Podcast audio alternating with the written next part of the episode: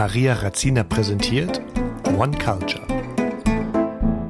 In meinem Podcast lade ich nationale und internationale Gäste ein und spreche mit ihnen über ihre grenzenlose Heimatverbundenheit. Ich spreche mit Kindern der Auswanderer, die zwar die meiste Zeit ihres Lebens in Deutschland verbracht haben, aber deren Wurzeln woanders liegen. Meine Vision ist es herauszufinden, wo sich die Menschen eher zu Hause fühlen. Oder spielt es keine Rolle mehr, nur weil das hier und jetzt wichtig ist? Hallo und herzlich willkommen zu einer weiteren Folge von One Culture. Wir befinden uns heute wieder mal im Wohnmobil, daher wird es äh, noch weitere Nebengeräusche geben. Kindergeschrei, Regen, ja, was halt so vorbeifährt auch. Und heute ist eine ganz besondere Frau bei mir und ich sage das, glaube ich, in jeder Folge, dass jeder so besonders ist. Ähm, doch diesmal ähm, habe ich eine Freundin von mir eingeladen, die ich seit meinem Abitur kenne und die habe ich eingeladen, um mal ihre Perspektive zu sehen, wie sie eigentlich ähm, mich damals als äh, Jugendliche gesehen hat. Und ich bin sehr gespannt, was sie dazu hat.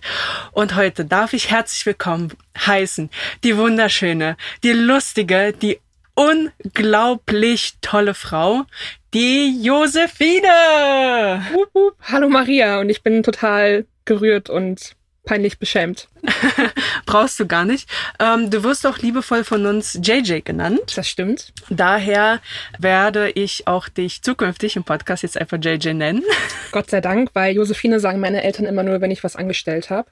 Deswegen Ach, witzig. ist mir JJ ganz lieb. Und meine Mutter sagt dann auch, also meine Mutter sagt dann zu mir so, Marika, ne? Und wenn ich was angestellt habe, sagt sie, Maria. richtig krass.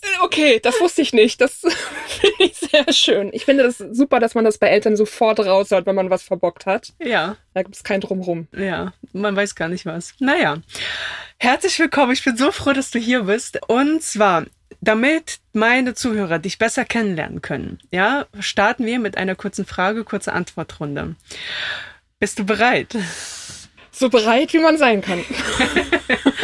okay, JJ, als allererstes möchte ich dich fragen, wo denn deine Wurzeln liegen? In Deutschland, in der Nähe von Berlin. Ach so, bist du hier geboren? Ja. Mhm.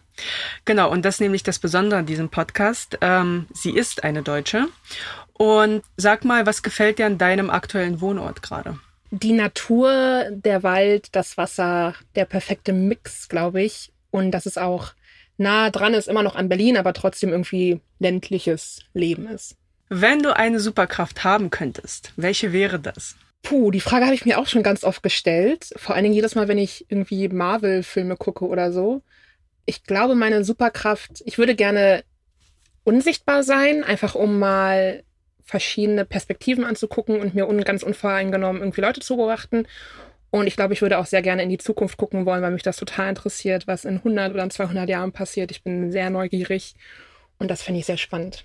Mein absolutes Vorbild. Das sind meine Eltern einerseits, weil die beiden schon sehr viel durchgemacht haben, auch zusammen durchgemacht haben als, als Paar und als Ehemenschen.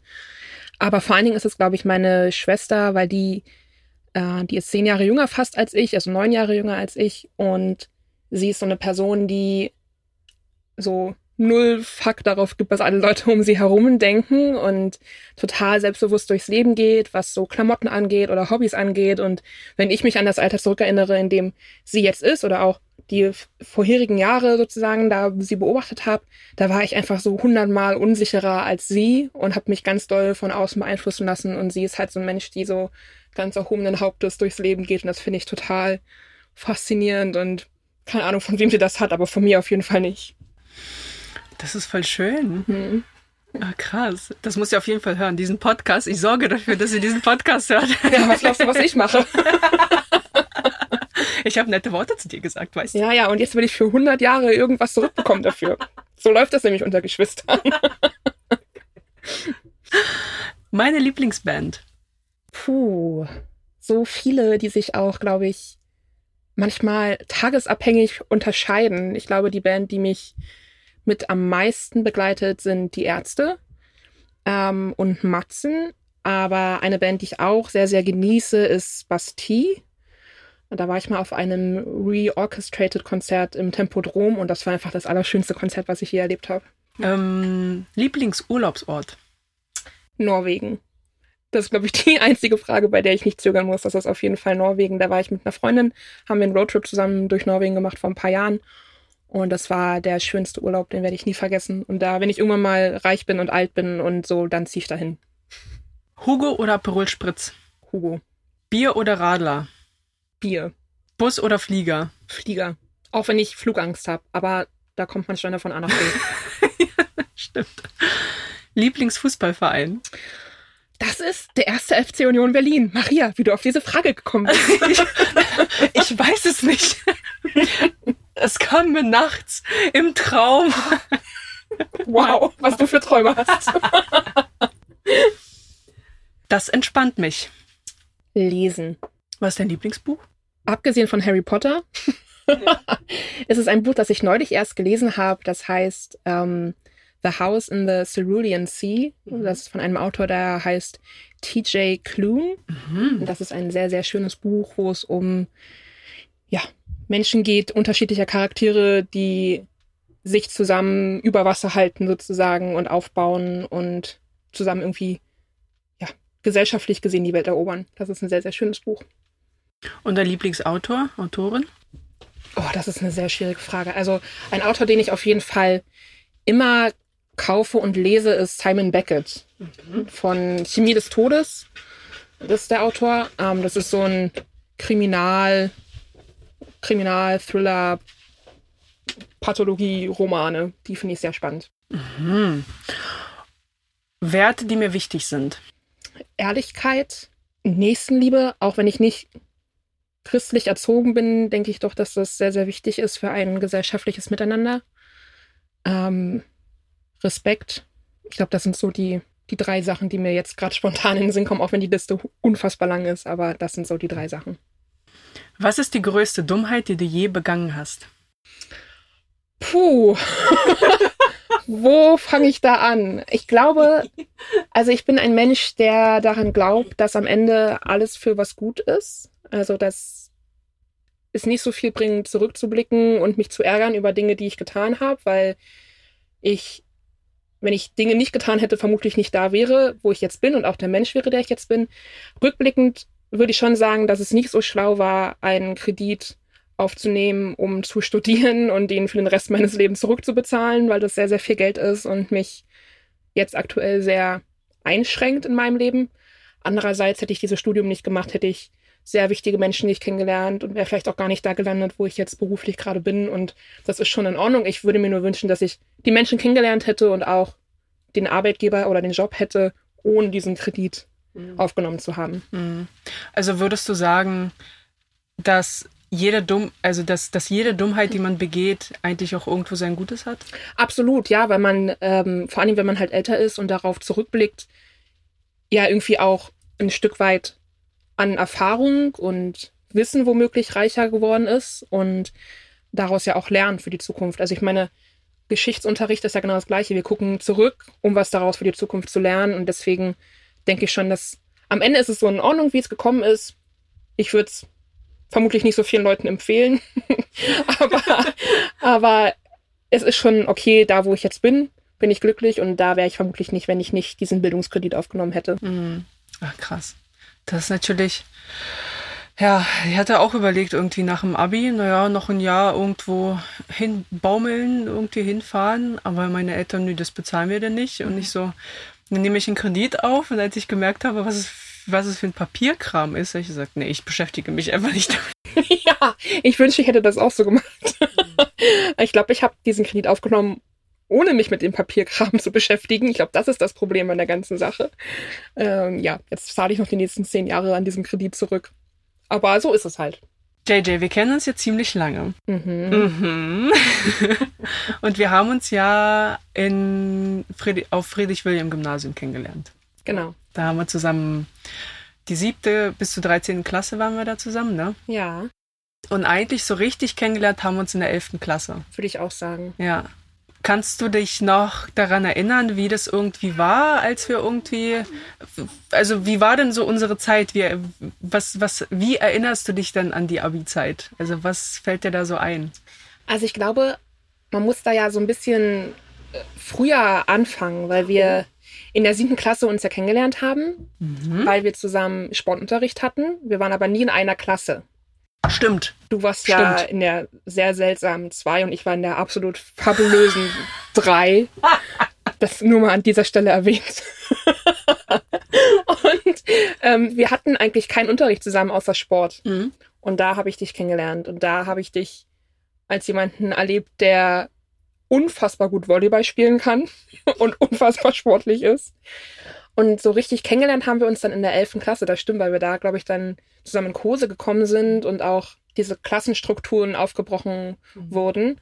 Und ich glaube, da habe ich ganz viele Menschen aus unserem Jahrgang neu kennengelernt, die man erstmal von außen nur wahrnimmt, ohne sich so richtig sozusagen mit den Menschen zu befassen. Mhm. Abi-Anekdoten, da gibt es bestimmt einige. Da gibt es bestimmt auch einige, die mit etwas, naja, äh, feuchtfröhlichen Abenden zu tun hatten. Aber ich kann mich auf jeden Fall daran erinnern, dass ich dich immer als Menschen wahrgenommen habe, der einfach von innen und außen ein sehr, sehr schöner Mensch ist, und vor allen Dingen halt auch charakterlich ein sehr schöner Mensch ist, der sehr gerne und sehr laut sehr viel lacht. Okay. Und das fand ich immer sehr herzlich, weil ich glaube, wenn Menschen einfach frei lachen können, dann fühlen sie sich auf einer gewissen Ebene auch entweder wohl oder sagen halt so, ach, es interessiert mich nicht, ob was andere jetzt von mir denken. Ich lache einfach, weil ich das irgendwie schön finde und witzig finde und mhm. das macht einen Menschen sehr viel sympathischer. Mhm. Und dann habe ich natürlich gewusst, dass du, also was ich in der siebten Klasse gewusst habe, war, dass Maria, die kann sehr gut Volleyball spielen und lacht sehr gerne und ist ein sehr fröhlicher und offener Mensch. Und Maria hat einen Akzent. Mhm. Und da habe ich, glaube ich, die ersten paar Jahre gar nicht drüber nachgedacht, so warum eigentlich? Hm, keine Ahnung. Weiß ich nicht, habe ich mich vermutlich eher nur mit mir selber interessiert, statt für die Menschen um mich herum. Mhm. Ja, und dann sind wir in die 11. Klasse gekommen und ich glaube, dann haben wir einfach noch mehr zueinander gefunden, so auf persönlicher Ebene. Wie, wie war das denn für dich denn, als du denn irgendwie für dich denn verstanden hast, ne? Wir waren ja mhm. alle irgendwie in unserer eigenen Welt, für dich verstanden hast, dass ich gar nicht, dass ich gar nicht, äh, ja, deutsch bin, dass ich einfach nur, also, dass mein Akzent ja irgendwo herkommt. Mhm. So, wie war das denn, also für dich generell irgendwie dann mit ähm, ausländischen Schülern irgendwie zu sein? Das hat, glaube ich, nie eine Rolle gespielt. Abgesehen davon, dass ich der Meinung bin, dass ich davon unfassbar profitiert habe, weil ich aus meiner eigenen Blase sozusagen ausgebrochen bin und andere Leute und andere Kulturen und andere Hintergründe kennengelernt habe. Und das ist ja das Tolle an der Schulzeit, dass einem da eigentlich bewusst wird, wenn man es denn zulässt, dass die Welt sich nicht nur um einen selber dreht, sondern dass da sehr, sehr viel auf dieser Welt passiert. Und deswegen habe ich das ähm, einfach so wahrgenommen, dass es, dass es dich gab und dass du irgendwo herkamst, wo man vermutlich nicht Deutsch sprichst, deswegen hattest du einen Akzent. Und ich fand das unfassbar spannend, weil wie gesagt, ich kann davon profitieren und viel dadurch erfahren und auch dich besser kennenlernen. Und das fand ich super, aber ansonsten habe ich darüber, glaube ich, nie nachgedacht oder nie irgendwie vor allen Dingen keinen negativen Gedanken dran verschwendet, warum auch. Es ist so krass, ne? Weil äh, die Kinder oder Jugendliche, die sehen das alles gar nicht so eng, wo der herkommt, was er irgendwie, was er für Sprachen spricht. Also man findet es meistens irgendwie cool, habe ich das Gefühl. Ne? Das irgendwie als Jugendlicher, boah, krass, du kannst, weiß ich nicht, Russisch in meinem Fall, ne? Oder ja. ähm, wir hatten noch ähm, ähm, eine, äh, eine Freundin, Lynn. Ja. Und äh, sie konnte Vietnamesisch und das ja. war dann so einfach mega cool. Ja. Ne? Ich glaube auch, dass es anfangs, wenn man sich so als Jugendlicher auch kennenlernt, das sind so diese Berührungspunkte, die man hat, die einem sofort in den Sinn kommen, sind Sprache und zugegebenermaßen ja auch Essen, nicht wahr? Also ich meine, Essen ist etwas, was total verbindet und womit man, glaube ich, auch Gespräche schafft. Ich kann mich noch sehr gut daran erinnern, dass ähm, Lynn mal bei uns zu Besuch war, bei mir zu Hause und wir tatsächlich Frühlingsrollen gemacht haben. Ich habe seitdem nie wieder so leckere Frühlingsrollen gegessen.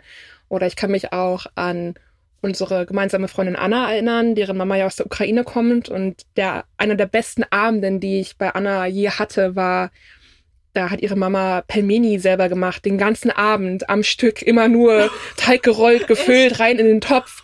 Dann dieser Knoblauchschmand und wir saßen dann in einer sehr, sehr großen Runde. Es war ein sehr lauer Sommerabend. Wir saßen draußen auf der Terrasse im Garten unter blauem Himmel und Sternen irgendwann und haben alle natürlich auch was getrunken und Annas Mama hat immer nur Pelmeni gemacht und wir haben den ganzen Abend, ich habe noch nie so viel Pelmeni gegessen. Aber das sind halt so diese Berührungspunkte, die man halt mit Menschen hat, nicht wahr? Also das ist halt auch was, was Nähe schafft, finde ich, so Essen. Und deswegen fand ich das immer sehr, deswegen sage ich ja, also man hat aus vielerlei Hinsicht profitiert und eins davon war auch Essen kennenzulernen, das man vorher gar nicht kannte. Ja, voll, wo du das gerade sagst, erinnere ich mich auch daran, dass ich mal bei Lynn war und sie dann auch äh, wirklich da ein asiatisches Essen hingezaubert hat. Ich kannte eigentlich nur Mamas Küche. die ja. russische Küche. Mehr nicht. Vielleicht war ich bei Freunden und dann gab es irgendwie die deutsche Küche. So, ja. aber da gibt's ja auch viele Parallelen. Und dann kam Lynn. Und ich denk so, Gott, was ist das denn? dann hat sie praktisch auch irgendwelche Teigtaschen gemacht, die waren dann aber frittiert. Ich so, krass. Mm. Ich direkt Hunger. ja, echt. Und ich so, okay, also stimmt, wo du das so sagst. Ist echt übers Essen ähm, ja, auf Freundschaften gehen durch den Magen. Ja, absolut, absolut. Und ich glaube, wie gesagt, da schafft man eine Verbindung und auch eine Nähe und auch eine ganz andere Intimität nochmal, als wenn man einfach nur mhm. irgendwie so sich, was weiß ich, im Park trifft und Quatsch, das geht natürlich auch, aber so gemeinsam am Tisch sitzen und auch dann in Gespräche kommen und gemeinsam essen und sich auch die Zeit nehmen, ist, glaube ich, nochmal was, was einen sehr viel näher zusammenbringen kann, wenn man es möchte. Ich weiß, dass du, ähm, du hast ja kurz erwähnt, dass du praktisch einen Studienkredit aufgenommen hast, also hast du studiert mhm. und für dein Studium bist du ja weggezogen. Ja. So, wohin kann ich mich, mich nicht mehr erinnern? Vielleicht kannst du mal das mal erklären. Ja. Ähm, ich wollte mal fragen, wie war, de, äh, wie, wie, wie war denn eigentlich deine, ja, dein Zuhause? Das würde ich mal gern wissen. Wie, wie ist denn deine Familie? Wie, welche Werte haben sie mhm. dir mitgegeben? Ähm, wie ist dein Familienleben? Kannst du dazu was sagen? Ja, kann ich. Also ich habe eine Mama und einen Papa und ich habe eine kleine Schwester, wie ich vorhin schon erwähnt habe. Und wir sind eine Familie, die immer äh, das offene Haus war, glaube ich, für unsere Nachbarn und auch für Freunde und auch für meine Schulfreunde. Ähm, meine Eltern haben das immer auch irgendwie couragiert oder engagiert oder wollten das auch immer fördern, dass, dass, äh, dass es einfach ein gutes Miteinander gibt, auch mit den Nachbarn und mit Menschen bei uns aus dem Dorf und auch mit Schulfreunden von mir. Wir hatten bei uns im Keller eine Tischtennisplatte und als wir kennengelernt oder als ich das sozusagen dann erlernt habe, Tischtennis zu spielen, war sozusagen der Keller bei Japkes, war der ähm, Treffpunkt für das ganze Dorf, weil alle meine Kumpels wollten immer bei uns Tischtennis zocken. Und mein Papa ist bei uns im Dorf im Sportverein sehr engagiert gewesen.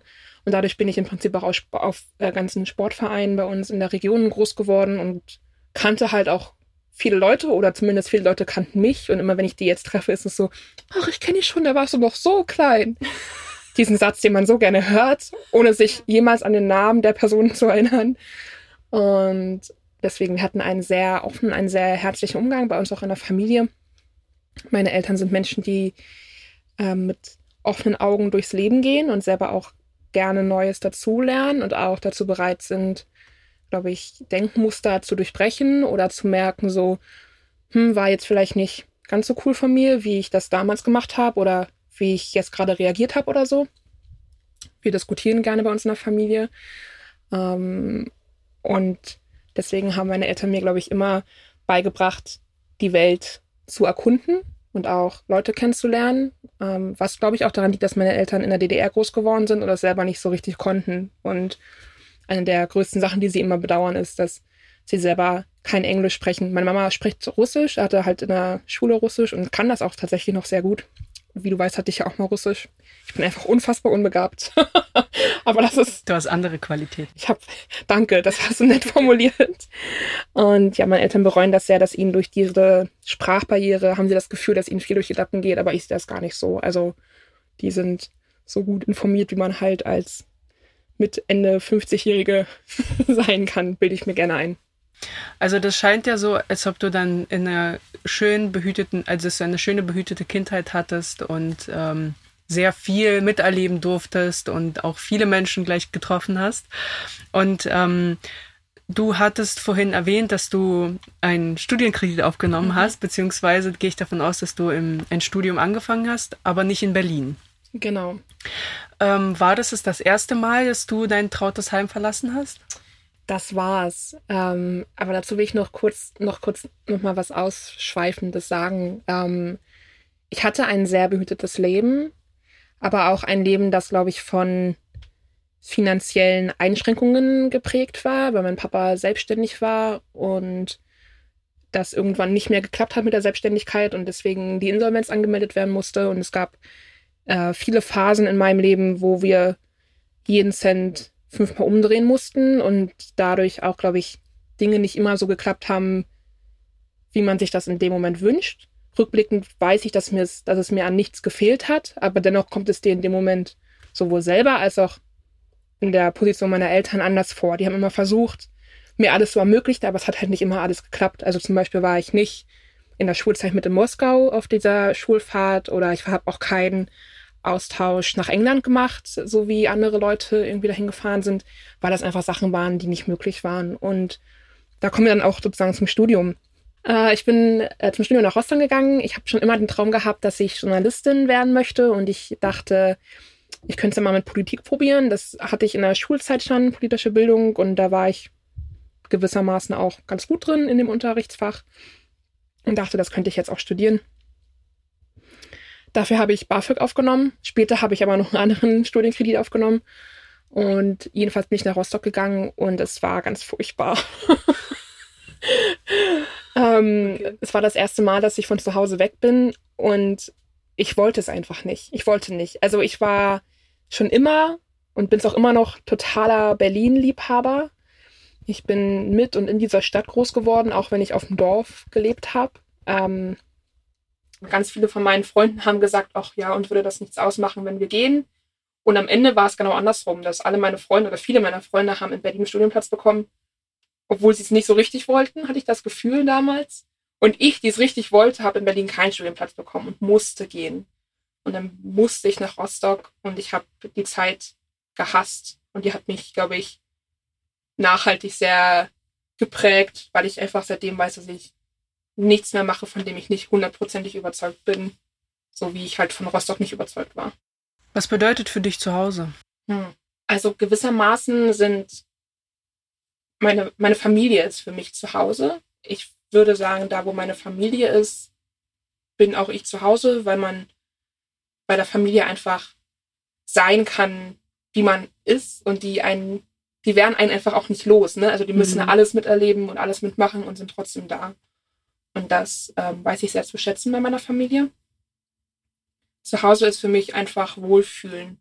Ich weiß nicht, ob du das kennst, wenn man zum Beispiel im Urlaub ist, mhm. im Hotel mhm. und man ist unterwegs auf irgendeinem Ausflug und dann sagt man, ach, und dann heute geht's dann wieder nach Hause.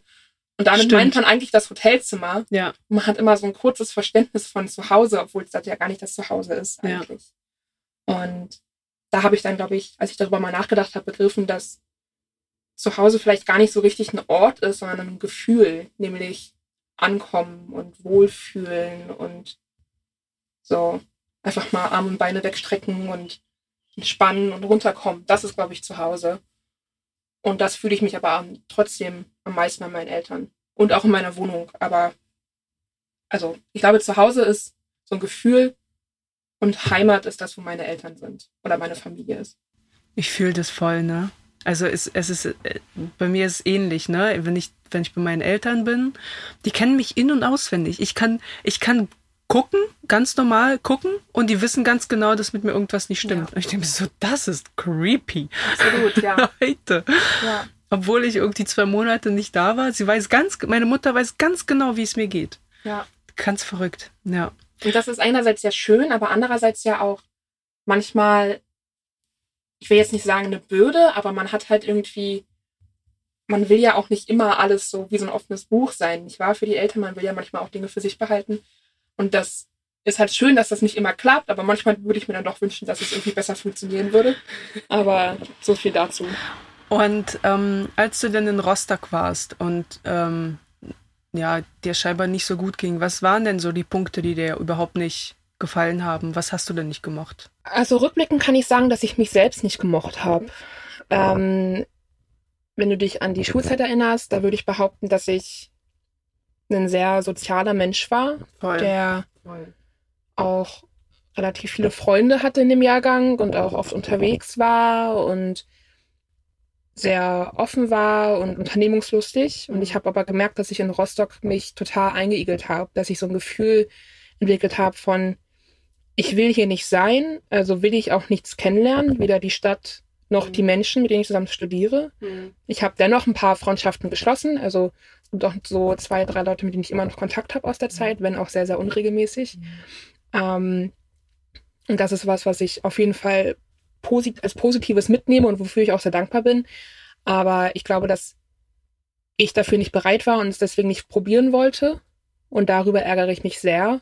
Ich glaube, dass mir dadurch viele Erfahrungen in Gang sind. Also ich meine, natürlich war ich auch auf Studentenfeiern und natürlich habe ich auch versucht, so wie man das halt macht, irgendwie Leute kennenzulernen in der Vorsitzung und äh, Vorlesung und zu fragen, so, hey, hast du das mitbekommen oder hast du das verstanden und so. Aber das war, ich habe mich dabei immer gezwungen gefühlt, so ein, das gehört zum Studentenleben dazu, also muss ich das jetzt machen, obwohl ich das gar nicht will. Ich war, während ich in Rostock war, sehr, sehr oft auch zu Hause, ähm, weil halt alle meine Freunde ja noch hier in Berlin und Umgebung waren und ich immer das Gefühl hatte, was zu verpassen. Ich glaube, jetzt bin ich mit mir selber mehr im Reinen und kann so eine Zeit auch ganz anders wahrnehmen, weshalb ich glaube, dass ich, wenn ich jetzt nach Rostock gehen würde zum Studieren, würde ich das viel anders, also viel mehr erleben und ganz anders wahrnehmen und auch, glaube ich, ganz anders genießen und wertschätzen. Damals war ich einfach ein bockiges Kind, was nicht aus Berlin weg wollte. Und danach bist du ja dann weitergezogen, ne? Dann bist du nach Senftenberg, wenn ich genau. äh, mich richtig erinnere. Mehr oder weniger. Mhm. Dazwischen kommt tatsächlich noch dann die Station wieder in Berlin. Also ich habe in Rostock nur ein Jahr gelebt oder durchgehalten, kann man so sagen. Und bin dann zurück nach Berlin, habe dann ähm, gearbeitet sehr viel und habe dann eben diesen besagten Studienkredit aufgenommen, um eben in Berlin zu studieren. Und als ich das Studium abgeschlossen habe, habe ich einen Job gesucht. Den habe ich bei einer Zeitung in Cottbus gefunden und dafür bin ich dann nach Senftenberg gezogen. Das ist mhm. im Süden von Brandenburg. So ein ganz kleines, verschlafenes Nest, eigentlich nur, wenn man ehrlich ist. Ähm, aber das war so ein bisschen so die Homebase für viele auch berufliche Reisen, die ich im Süden von Brandenburg von Berufswegen her machen musste. Und da habe ich dann fast vier Jahre, dreieinhalb Jahre etwa gelebt. Und wie war das denn für dich? Das war ja trotzdem nicht zu Hause, es war immer noch nicht Berlin. Mhm. Das stimmt. Ähm, das war in Ordnung. Ich habe, während ich in Berlin oder bei meinen oder in Berlin studiert habe, habe ich bei meinen Eltern gewohnt, auf dem Dorf immer noch. Ich bin also sowieso immer viel gependelt und habe dann auch schnell festgestellt, so von Berlin raus auf mein Dorf brauche ich halt auch eine Stunde. So. Und für Berliner ist das ja eigentlich kein Verhältnis, nicht wahr? Also, wenn eine Freundin von mir in, die wohnt in Schöneweide und die besucht eine Freundin in Spandau, dann ist die mit Sicherheit mehr als eine Stunde unterwegs. Ja. Äh, von daher habe ich immer gedacht, so, ach, ich wohne ja eigentlich da, wo ich in meinem Dorf wohne, noch ganz gut. Ich bin ja schnell in Berlin. Und Senftenberg ist tatsächlich so eine Stunde zwanzig etwa von Berlin oder von, von meinem Dorf, kann man so sagen, ähm, entfernt. Und ich finde, das ist keine richtige Entfernung. Also ich war, als ich in Senftenberg gewohnt habe, dennoch auch oft zu Hause, was auch daran lag, dass ich zum Fußball gehen wollte, jedes zweite Wochenende. Ähm, und auch meine Familie natürlich sehen wollte und auch meine Freunde sehen wollte. Und da habe ich einfach meine Freiheit und meine Eigenständigkeit genossen. Mhm. Voll gut. Also das, da hast du dich ein bisschen näher zu, zum Zuhause, also warst du dann auch kilometertechnisch auch ein bisschen näher dran und so ging es dir dann auch damit besser. Absolut, ja. Geil. Mhm. Also mal äh, so zusammenfassend könnte ich jetzt sagen, dass dir nicht gerade nicht unbedingt, dass du nicht unbedingt immer bei deiner Familie sein musst, um trotzdem, also du brauchst schon die in der Nähe, aber du musst nicht unbedingt jetzt in dem Haus sein und bei denen jeden Tag hocken. Äh, das stimmt, obwohl ich ganz oft auch das Gefühl habe, ähm, dass ich was verpasse. Das ist ein ganz komisches Gefühl und ich würde mir auch wünschen, dass ich das Gefühl nicht ständig hätte. Aber meine Schwester wohnt auch noch zu Hause. Wie gesagt, die ist auch noch deutlich jünger als ich und macht gerade eine Ausbildung. Die verdient also auch nicht so viel, dass sie sich in Berlin irgendwie fünf Quadratmeter Zimmer in einer Zehn-Mann-WG für 500 Euro leisten könnte. Das klappt halt nicht, deswegen wohnt sie halt zu Hause. Und da habe ich schon manchmal das Gefühl, dass ich was verpasse. Also auch wenn dann im Familienchat irgendwie Bilder auftauchen, dann und ich gerade an meinem Homeoffice Schreibtisch sitze und darüber brüte, wie ich Dinge tue auf der Arbeit, dann denke ich mir so, ach, irgendwie wäre ich auch gerne zu Hause jetzt gerade, lieber als im Homeoffice oder generell irgendwo anders. Aber das stimmt schon. Also man lernt irgendwann damit umzugehen, dass man nicht immer ständig dabei sein kann, auch wenn ich eben ein sehr gutes und enges Verhältnis zu meiner Familie habe und deswegen auch gerne zu Hause bin. Das sage ich ganz ehrlich. Mhm. Ähm, und was ist für dich ein Heimatgefühl? Also ich finde ja, Heimat ist ein sehr, ja auch historisch gesehen ein sehr geladener Begriff, weshalb ich immer versuche, nicht, nicht ständig von Heimat zu sprechen. Für mich ist es eher tatsächlich eben das Zuhause, worüber ich halt nachdenke. Aber das Heimatgefühl ist für mich einfach eine gewisse Form von, von Sicherheit. Also da weiß ich, dass da nicht viel falsch laufen kann oder dass ich da auch nicht viel falsch machen kann und auch nicht ständig darauf achten muss, was sage ich, wie bin ich, mhm. wie komme ich rüber. Mhm. Ich glaube, das ist für mich ein Heimatgefühl. Also es es gibt ja, also hier, hier sind ja Zuhörer, die dann gerne ja auch sich irgendwie nicht so richtig identifizieren können. Ich denke auch viele ähm, ja, Deutsche hören sich den Podcast an und fahren dann auch irgendwie weg und sind halt so jünger und sagen, okay, okay, jetzt muss ich anfangen zu studieren, irgendwohin. Ähm, hättest du vielleicht einen Rat für sie und oder wo du sagen könntest, okay, ähm, ja, dass sie halt nicht mehr so, dass du denen vielleicht Angst nehmen könntest, wegzufahren? Also ich glaube, ich will noch mal ganz kurz was zum Identifizieren sagen, wenn, wenn ich das darf. Immer, ähm, klar. Ich hatte da vor vielen Jahren zu Schulzeiten noch, also es, ja schon, wir sind ja nicht mehr ganz die Jüngsten, hatte ich mal mit einem sehr guten Freund von mir eine Diskussion darüber, wie wir uns identifizieren. Und ich bin ja großer Fußballfan und das war die WM 2006. Da war ich im Deutschland-Trikot auf der Fanmeile und habe jedes Spiel mitgefiebert. Und auch die Jahre danach war ich immer noch sehr, abgesehen von meinem Lieblingsverein, auch sehr auf deutsche Nationalmannschaft äh, fixiert. Und ich hatte da mit einem guten Freund darüber eine Diskussion, wie wir uns identifizieren. Und er hat sich immer als Europäer identifiziert und ich habe damals immer gesagt, nee, ich identifiziere mich als Deutsche. Und jetzt, viele Jahre später, könnte ich mich dafür links und rechts ohrfeigen, weil, weil, weil ich dieses, dieses Denken innerhalb von Grenzen überhaupt nicht mehr nachvollziehen kann. Also, ich würde hundertprozentig unterschreiben, dass ich mich als Europäer identifiziere. Wenn ich sogar als, als Weltbürger sozusagen, also auf der Welt, auf der wir leben aber vor allen Dingen, glaube ich, als Europäer identifiziere, weil halt Menschen wie du und ich so groß geworden sind, dass es halt für uns kaum noch Grenzen gibt. Also wir können reisen und mit Menschen Kontakt haben, wir können verschiedene Sprachen sprechen und ganz andere Musik hören und Dinge essen und tun und machen und was auch immer wir wollen. Und das sind für mich nicht nur Dinge, die innerhalb von Deutschland stattfinden, sondern wie irgendwie auch eingangs schon erwähnt, profitiere ich davon, dass es halt noch viel, viel mehr drumherum gibt, um Deutschland herum. Und deswegen würde ich mich oder identifiziere ich mich seit vielen Jahren nicht mehr als Deutsche, sondern oder per se. Ich meine, ich, ja, ich bin Deutsche, aber noch viel lieber bin ich Europäerin, glaube ich. Ähm, und auf die Frage, um auf die Frage zurückzukommen, was ich Menschen mit auf den Weg geben würde für einen Rat, wenn die sozusagen von zu Hause weggehen und anfangen, so für sich selber eigenständig womöglich auch zu sein, wäre es, glaube ich, schon irgendwie auch so eine Art Bauchgefühl zu hören. Ich würde hundertprozentig unterschreiben, dass man natürlich manchmal auch, Kompromiss, man, manchmal auch Kompromisse eingehen muss. Aber es ist schon ein Unterschied, ob ich was mache, von dem ich überhaupt nicht überzeugt bin, oder ob ich was mache, von dem ich weiß, oh, habe ich jetzt nicht so richtig Bock drauf, aber muss ich halt einfach mal durch. So. Und ich bin vor allen Dingen der Meinung, dass es nie zu spät ist, auch sich umzuorientieren. Also wenn ich merke, vor allen Dingen mit Anfang 20 sind ja viele irgendwie in diesem Denken gefangen und ich glaube, das kommt auch teilweise von unseren Eltern immer noch oder auch von unserer Elterngeneration. Ähm, so, jetzt hast du Abi gemacht und jetzt musst du auch studieren. Weil wofür hast du sonst Abi gemacht? Und darüber habe ich mich mit meinen Eltern oft gestritten. Meine Schwester profitiert davon, die hat Abi gemacht, macht aber eine Ausbildung.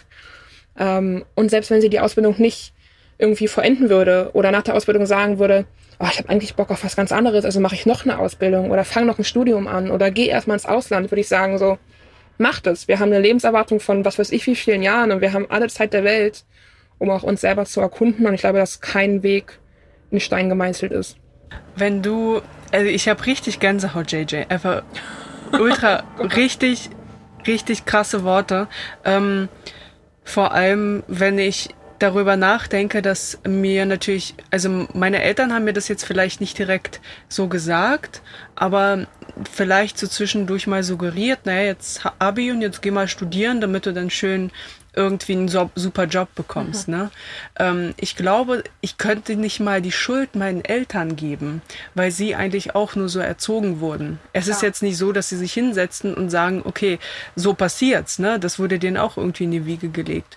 Und ähm, deswegen sage ich, ja, pff, kann ich denen nicht verübeln, dass die mir so gesagt haben. Am Ende war ja. ich dann auch froh, dann die Ausbildung gemacht zu haben, äh, weil ich sehr viel über mich selber gelernt habe. Aber am Ende sage ich dann auch, ja, danach habe ich auch nochmal studiert. Warum? Aber weil ich das selber wollte Ganz und nicht genau. und nicht, weil mir das einer irgendwie gesagt hat.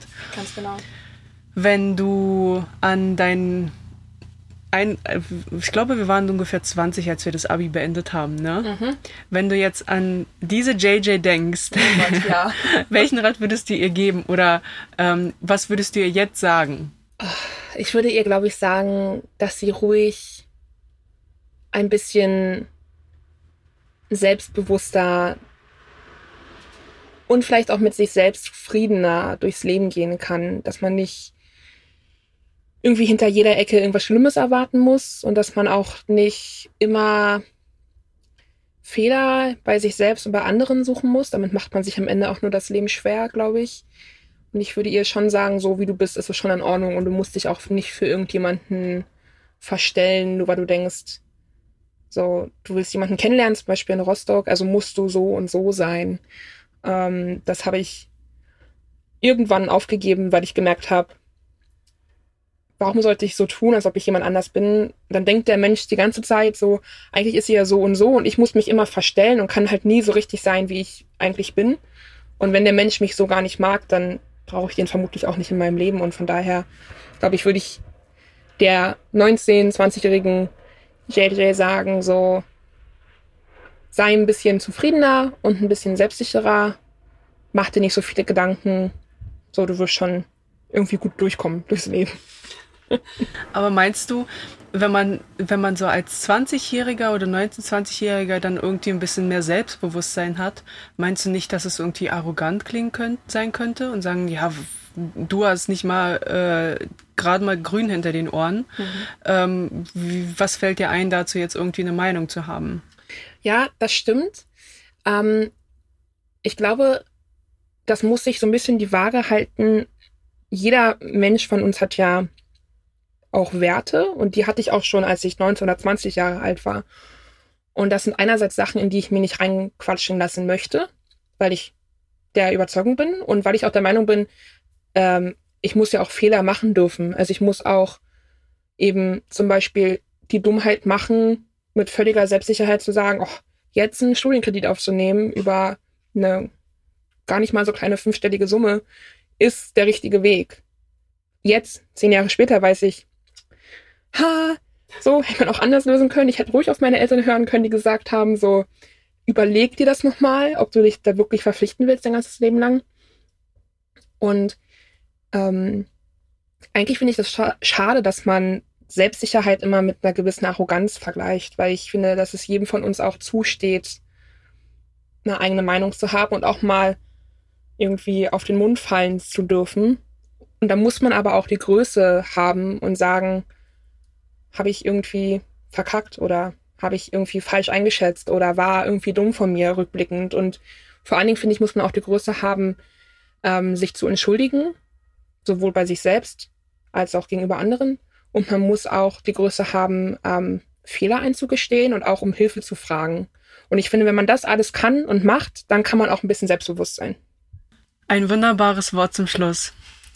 Ähm, meine lieben Zuhörer, ähm, ich hatte ja JJ die Frage gestellt, was sie ihrem 19-, 20-jährigen Ich sagen, jetzt sagen würde. Ähm, wenn ihr etwas älter seid, schreibt mir doch gerne in die Kommentare unter den Instagram-Post, ähm, was ihr zu eurem ja, 20-jährigen Ich jetzt sagen wollen würdet.